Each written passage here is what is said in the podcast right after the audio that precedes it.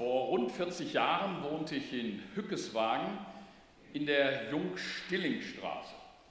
Und eines Tages ging ich spazieren unterhalb unserer Siedlung, vielleicht kennen einige, die Ecke Hartkops B war, heißt das.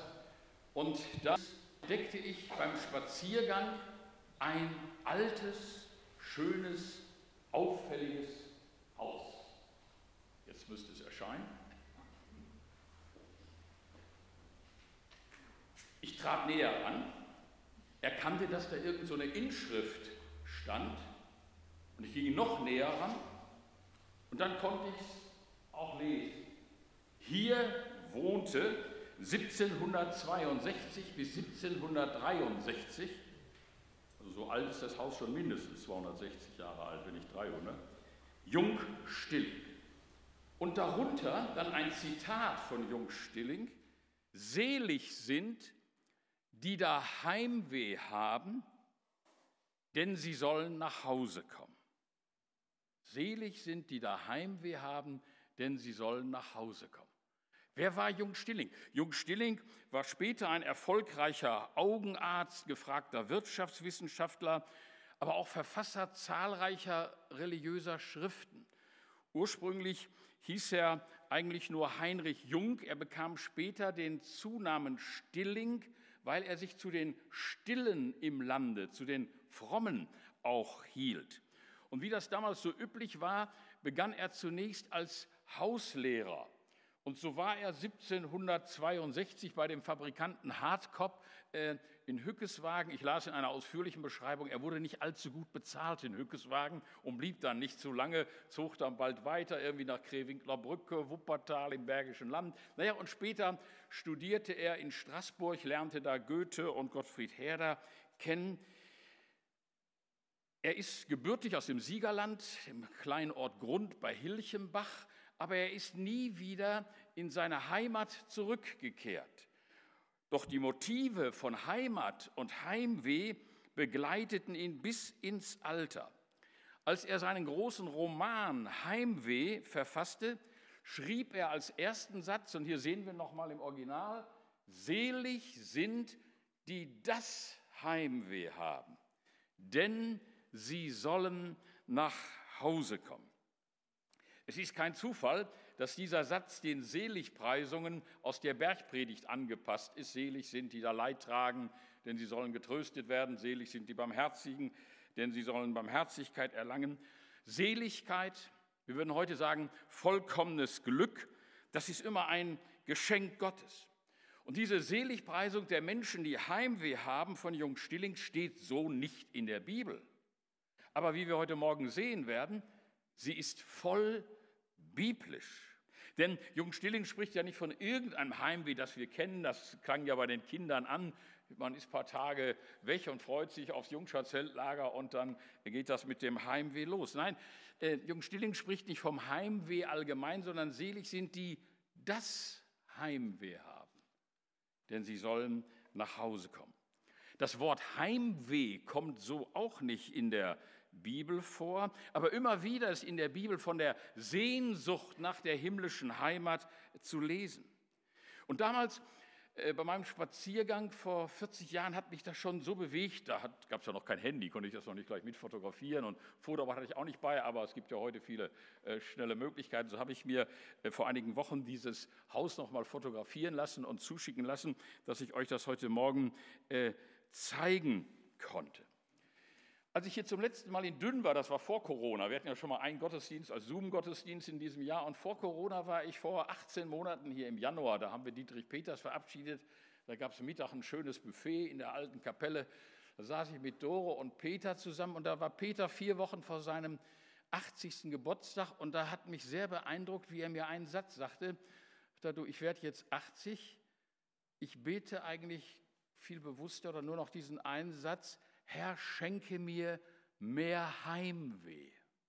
Und seitdem hat mich das nicht losgelassen. Und das hat mich erinnert an diesen, dieses Zitat von Jung Stilling. Und in diesem Sommer habe ich mich ganz neu und ganz bewusst mit diesem Thema beschäftigt und Gott hat mir das so aufs Herz gelegt und ich reise damit durch die verschiedenen Gemeinden. Ich höre viele andere Predigten, aber ich habe festgestellt, dass dieses Thema wie so eine Marktlücke ist, weil das Thema oft verdrängt wird. Gerade bei runden Geburtstagen, da sagt man, na ja, du wirst noch 90 und, und du gehst auf die 100 zu und Unkraut vergeht nicht und was wir da alles so Sprüche haben. Und so ganz wenig und selten ist von der Heimat, von der lebendigen Hoffnung die Rede. Ich las bei dem Theologen Hermann Betzel folgende Sätze über Heimweh. Heimweh ist Kraft. Heimweh ist Gabe, nicht Schwäche, sondern Stärke. Heimweh macht nicht zum Kampf untüchtig, sondern stählt und stärkt zum größten Streit, der uns verordnet ist. Und dann sagt er weiter, wenn wir mehr Ewigkeitssinn hätten, wenn wir mehr an unsere Heimfahrt dächten, dann gingen wir auch rüstiger auf die Wanderung. Von daher gehört das Thema Heimweh und die Bewältigung unseres Lebens und unseres Alltags eng zusammen. Aus meiner Kindheit erinnere ich noch viele geistliche Heimatlieder, kennen vielleicht auch einige von euch. Früher gab es so Lieder im Chor, Gitarrenchöre, wenn es sie gab, da wurde es gesungen, so meine Heimat ist dort in der Höhe. Gibt es so eine schöne Anekdote, weil das auch wieder eine Gefahr ist, dass man so äh, äh, von der himmlischen Heimat schwärmt, dass man die Arbeit, die da so rumliegt, vergisst. Da macht ein Pastor einen Hausbesuch auch bei einer lieben alten Schwester und das sah da aus wie Kraut und Rüben, aber die sang, meine Heimat ist dort in der Höhe und dann sang der Pastor die Melodie weiter und die Arbeit liegt ganz in der Nähe. Ne? Also, so soll es nur auch nicht sein, dass wir vor lauter Heimatsehnsucht und Heimweh die Arbeit vergessen. Im Gegenteil, Wetzel sagt, Heimweh gibt uns Kraft für die Wanderung. Aber ich denke, diese Lieder, die wir früher bewusster oder öfter gesungen haben, haben uns auch an das Heimweh erinnert. Oft zum Jahreswechsel gab es das Lied, das Jahr geht still zu Ende. Da heißt in einer Strophe, dass nicht vergessen werde, was man so gern vergisst, dass diese arme Erde nicht unsere Heimat ist. Leider werden hier Choräle immer weniger gesungen. Im Urlaub genieße ich es immer so einen schönen lutherischen Gottesdienst, wie kürzlich jetzt in Oberstdorf, mit einer guten Liturgie und kräftigen Chorälen. Da ist auch was dran. Und vor allen Dingen haben die Choräle in der letzten Strophe oder in den letzten Strophen, meistens in der letzten Strophe, die Ewigkeit zum Thema, die wir oft gern ausblenden. Ich erinnere an das Lied Wir sind nur Gast zu Erden, nur Gast auf Erden, da taucht es in der ersten Strophe schon auf. Wir sind nur Gast auf Erden und wandern ohne Ruhe mit mancherlei Beschwerden, jetzt werden manche älter gewordene nicken, mit mancherlei Beschwerden der ewigen Heimat zu. Und jetzt könnte man ja denken, oh, das ist so ein Thema für einen Seniorenkreis, äh, aber ich denke, das ist nur kein Thema für Senioren. Ich erinnere an Philipp Mickenbecker, der im Frühjahr in allen Medien und Zeitungen und Talkshows zu finden war. Der hat zusammen mit seinem Zwillingsbruder so ganz verrückte Sachen gemacht und ins Internet gestellt über YouTube. Das nennt man dann so YouTuber. Die haben dann Follower, also so und so viele Millionen, die das anklicken. Die haben zum Beispiel eine Badewanne zum Flugzeug umfunktioniert und hat doch geklappt. Oder zum U-Boot und sind damit geschwommen. Also ganz verrückte Sachen. Aber dieser junge Philipp ist mit 16 zum ersten Mal an Krebs erkrankt. Dann zwei, drei Jahre später kam der zweite Ausbruch und dann ist er bewusst Christ geworden. Und dann kam der dritte Ausbruch und er hat gehofft, dass Jesus ihn gesund macht. Er hat daran geglaubt.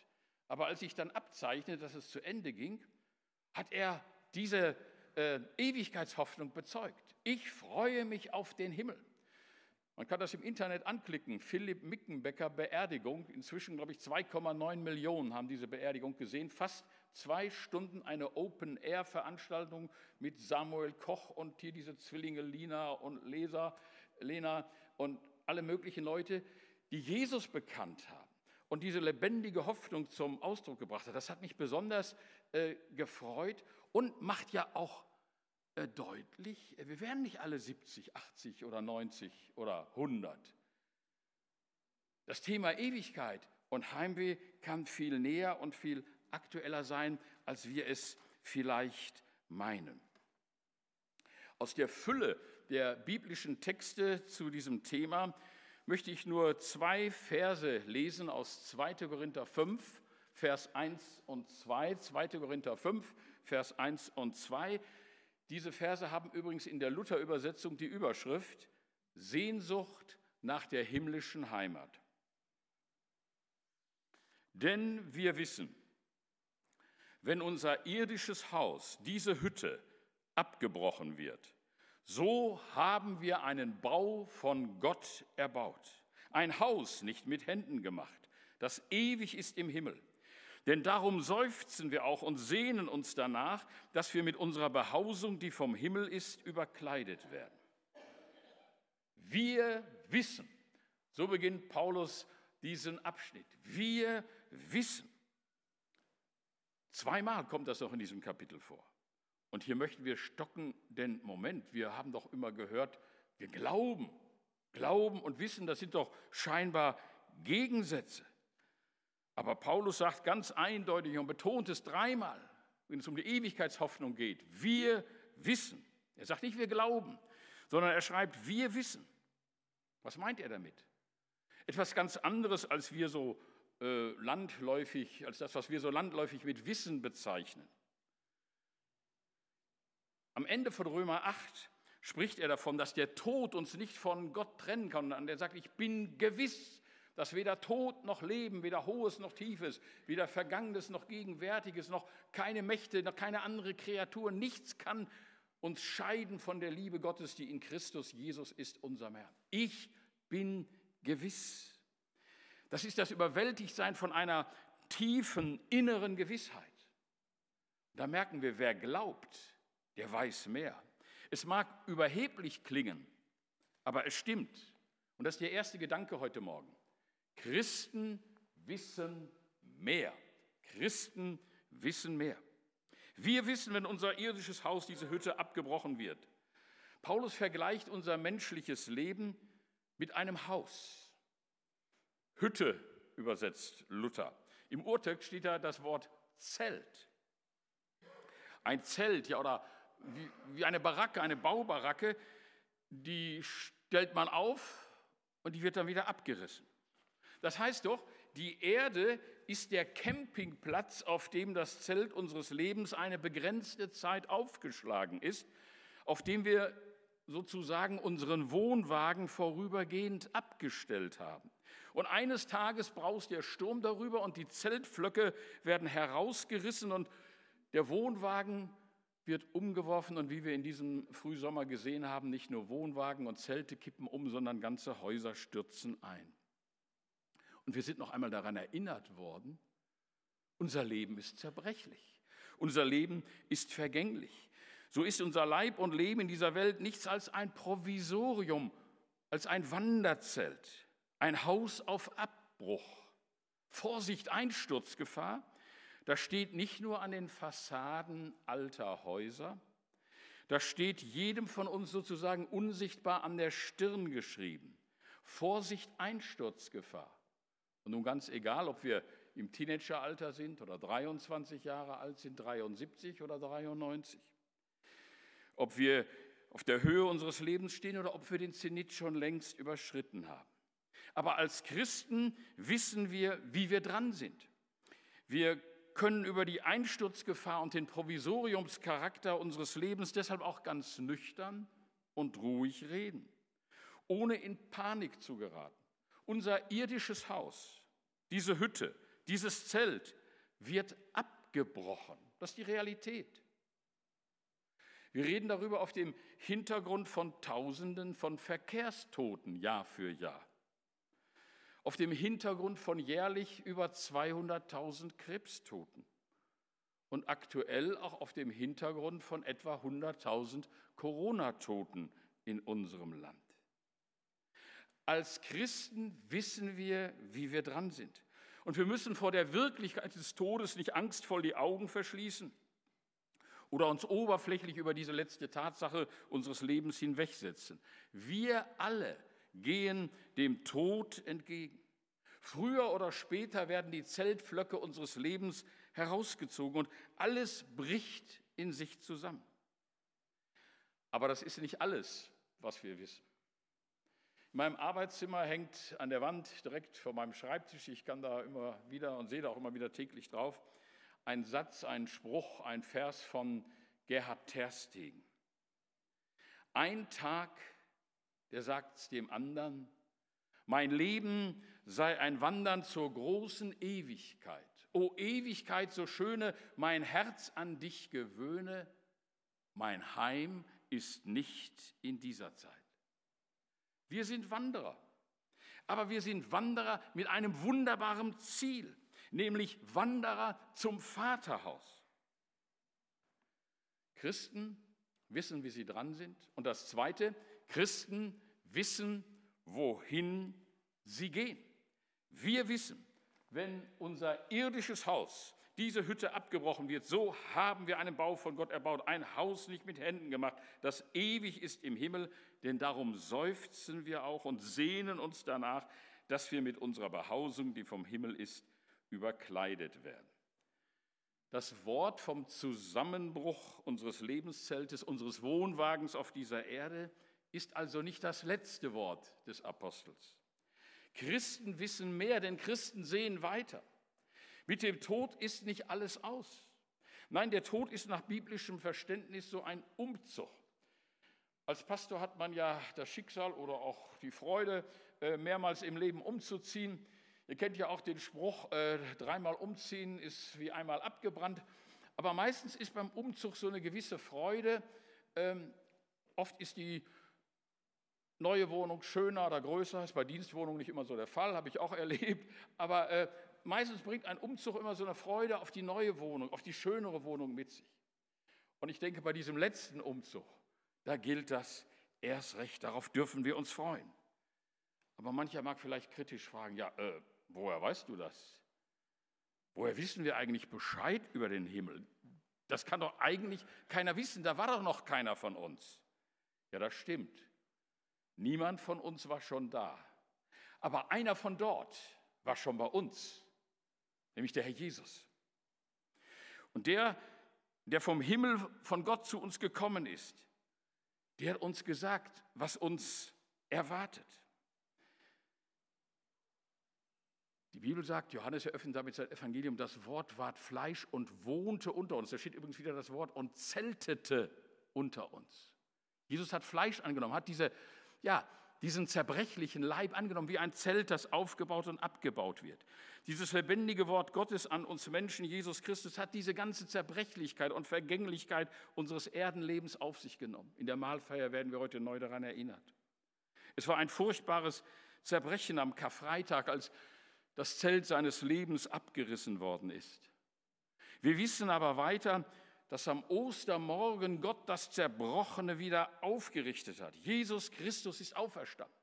Und als seine Jünger ihn sahen, den Auferstandenen, da sahen sie den Bau von Gott erbaut, der nicht mit Händen gemacht ist, sondern ewig im Himmel.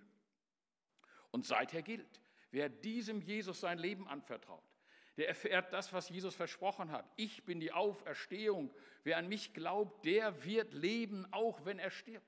Wer Jesus vertraut, hat Anteil an seinem Leben, an seinem ewigen Leben. Und deshalb dürfen wir uns freuen auf die Wohnung, die er uns bereitet hat. Wir haben vorhin in der Schriftlesung gehört, Johannes 14, in meines Vaters Hause sind viele Wohnungen und ich gehe hin, euch die Städte zu bereiten. Und ich will euch zu mir nehmen, damit ihr seid, wo ich bin. Jetzt wollen wir nicht spekulieren, wie es im Himmel ist. Es gibt ja viele Bücher über den Himmel und manche waren auch schon da, meinen sie zumindest. Also ich halte mich an das, was in der Bibel steht. Da stehen auch nicht zu viele Details, aber da wird es angedeutet, was kein Auge gesehen hat, was kein Ohr gehört hat, was in keines Menschen Herz gedrungen ist, das hat Gott bereitet denen, die ihn lieben. Als ich noch zur Sonntagsschule ging, das sind auch schon ein paar Jahre her, äh, da sangen wir damals einen schönen Chorus und den habe ich geschmettert. Das war so Ende der 50er Jahre oder Mitte der 50er Jahre sogar. Äh, und der Chorus hieß so, meine Wohnung da droben, die wartet auf mich und wenn ich dort ankomme, wie glücklich bin ich, meine Wohnung da droben, die wartet auf mich und wenn ich dort ankomme, wie glücklich bin ich. So ähnlich ging das. Und ich habe das bewusst so geschmettert. Aber eben, 50er Jahre. Wir waren Flüchtlingsfamilie, sechs Kinder auf 61 Quadratmeter, vier Jungs in einem Zimmer in drei Betten. Äh, da singt man so ein Chorus, meine Wohnung da droben, vielleicht noch begeisterter. Aber ich frage mich, ich frage euch, wie ist das heute? Wir haben zum Teil schöne Häuser, schöne Wohnungen. Freuen wir uns doch auf die Wohnung da droben? Ich habe einen Schwager, der ist seit acht Jahren äh, gelähmt durch einen Schlaganfall das ist vielleicht eine besondere Situation, wo er sagt, er sagte mir noch beim letzten Besuch, ja, meine Wohnung, die wird noch vorbereitet. Sagte so mal, da wird noch tapeziert. Und dann freue ich mich auf die Wohnung da droben. Ich wünschte uns allen, ob wir jünger sind oder gesunder sind, unabhängig von unserem jeweiligen Zustand, diese Freude, diese lebendige Hoffnung auf die Wohnung, die uns bereitet ist. Christen wissen, wohin sie gehen. Und noch kurz zu dem dritten. Christen wissen, was heute zu tun ist. Wir wandeln im Glauben, noch nicht im Schauen. Wir haben hier keine bleibende Stadt, so sagt der Hebräerbrief. Damit sind wir erinnert worden. Und weil das so ist, haben Christen einen alternativen Lebensstil. Leben Christen anders als die, die keine Hoffnung haben. Und der Apostel Paulus hat diesen alternativen Lebensstil einmal auf eine Formel gebracht. Im 1. Korintherbrief Kapitel 7 heißt es, die Zeit ist kurz. Fortan müssen sich die da Frauen haben, sein, als hätten sie keine. Es gilt natürlich auch umgekehrt, die da Männer haben, sein, als hätten sie keine. Die da weinen, als weinten sie nicht. Die sich freuen, als freuten sie sich nicht. Und die da kauften, als besäßen sie es nicht. Und die diese Welt gebrauchen, als gebrauchten sie sie nicht. Was meint damit Paulus? Natürlich haben wir Familie, haben wir Wohnungen, haben wir Häuser und das dürfen wir alles genießen. Ihr wisst doch, habe ich hier schon mal gesagt, einer meiner Lieblingsverse ist Prea 3, Vers 13. Und den Bibelvers lebe ich schon mein Leben lang aus. Ein Mensch, der da isst und trinkt und hat guten Mut bei all seinem Tun, das ist eine Gabe Gottes. Wir dürfen uns freuen, wir dürfen genießen.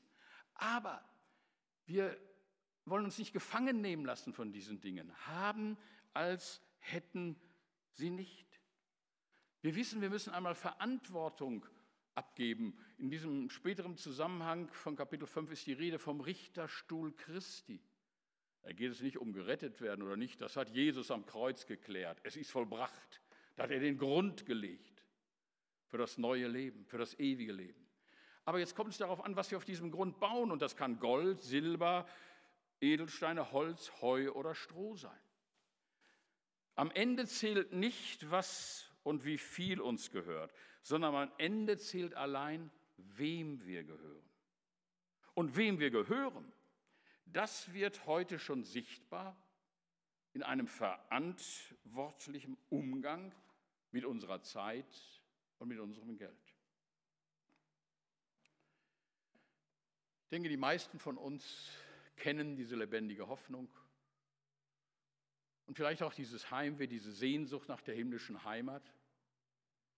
Aber kennen vielleicht auch die bange Frage, die mir bei manchen Senioren und Krankenbesuchen gestellt wird, ja, wie wird es sein, so auf der letzten Strecke? Und ich mache aber gestern noch manche Kranke im Altenheim besucht. Die letzte Strecke, die kann, kann mühsam werden. Ich las die Geschichte von einer 70-jährigen Frau, die in ihrer Gemeinde engagiert und an Alzheimer erkrankt war. Die Sorgen und die Angst vor der Krankheit ließen sie nicht mehr zur Ruhe kommen. Was wird sein, wenn ich alles vergesse? Meinen Namen und die der Menschen, die ich liebe? Wenn ich mein Leben vergesse, auch die Gebete, die Psalmen, kein Vater unser mehr sprechen kann? Ja, was passiert, wenn ich Christus vergesse? Und sie wurde so unruhig darüber. Und nach einigen unruhigen Tagen und Nächten kommt sie zu der Einsicht, ich mag alles vergessen, aber Jesus vergisst mich nie. Und darüber kam sie zur Ruhe und zum inneren Frieden. Alfred Buss, der frühere Präses der evangelischen Kirche in Westfalen, berichtet, wie er den Tod seines an Alzheimer erkrankten Bruders erlebt hat. Sein Bruder sagt in einer seiner letzten veröffentlichten Predigten, in keinem Lexikon können wir nachlesen, was wir waren, bevor wir geboren wurden. In keinem Sachbuch können wir finden, was wir sein werden, wenn wir gestorben sind. Doch es könnte sein, dass wir, wenn wir sterben müssen, uns also auf die letzte Reise begeben, Reisefieber bekommen, aus Sehnsucht nach Liebe und Vollkommenheit, weil wir dann endlich wissen, wie der siebte Himmel ist oder auch der erste, den wir erträumt haben, der nun Wirklichkeit geworden ist. Präses Bus, der seinen sterbenden Bruder begleitet hat, fragt dann weiter im Blick auf das Sterben seines Bruders, war es Reisefieber, als er in den letzten Wochen alle Bilder von den verschiedenen Lebensstationen von der Wand nahm und aufstapelte und in die Ecke stellte? Nur noch Bibel, Gesangbuch und Losungsbuch blieben auf seinem Nachttisch, bis er auch eines Tages sie weglegte und seine Brille zerbrach. Alfred Bus fragt, Reisefieber vor dem Umzug? Von diesem Reisefieber spricht auch der Liederdichter Philipp Spitter in seinem Choral Bei dir Jesu will ich bleiben. Jetzt kommen wir wieder zu der letzten Strophe. Da sagt er in der letzten Strophe, wird mein Auge dunkler, trüber, dann erleuchte meinen Geist, dass ich fröhlich zieh hinüber, wie man nach der Heimat reist. Wenn wir in dieser Vorfreude und Gewissheit unser Leben gestalten, dann werden wir auch bei unserer letzten Reise erfahren, was Jung Stilling so formuliert hat. Selig sind, die das Heimweh haben, denn sie sollen nach Hause kommen. Amen. Und nun lasst uns voller Freude und Überzeugung